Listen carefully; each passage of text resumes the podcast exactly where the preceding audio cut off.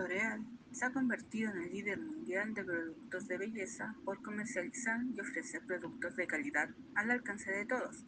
Se preguntarán cómo logró estar ahí. Nosotras estamos aquí para presentarles la historia de L'Oréal y cómo fue su camino hacia el crecimiento. ¿Cómo se ha mantenido la industria del maquillaje? Se debe a la planificación y estrategia que utilizan para crecer y no desaparecer del mercado. Como parte esencial de la estrategia, separa su negocio en divisiones, en donde vende productos para salones de belleza y a distribuidoras para el consumidor. Por otro lado, L'Oréal, al ver que tenía competencia para par, comenzó a comprar marcas como Garnier y Maybelline. Así, se ha posicionado como la empresa más grande en elaborar y comercializar productos de belleza y salud tanto en hombres como en mujeres.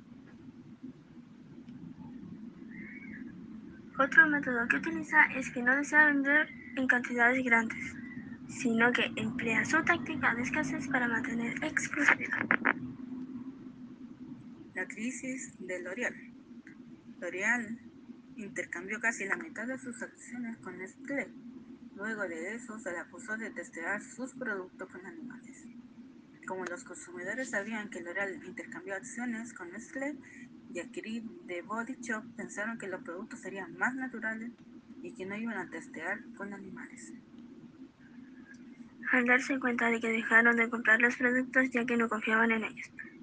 Después de que L'Oreal vendiera The Body Shop, ellos mismos empezaron a experimentar y dejando de testear con animales, ya que muchas personas empezaron a tener conciencia sobre los animales y así ellos lograron ir innovando en sus productos siendo más naturales para los compradores.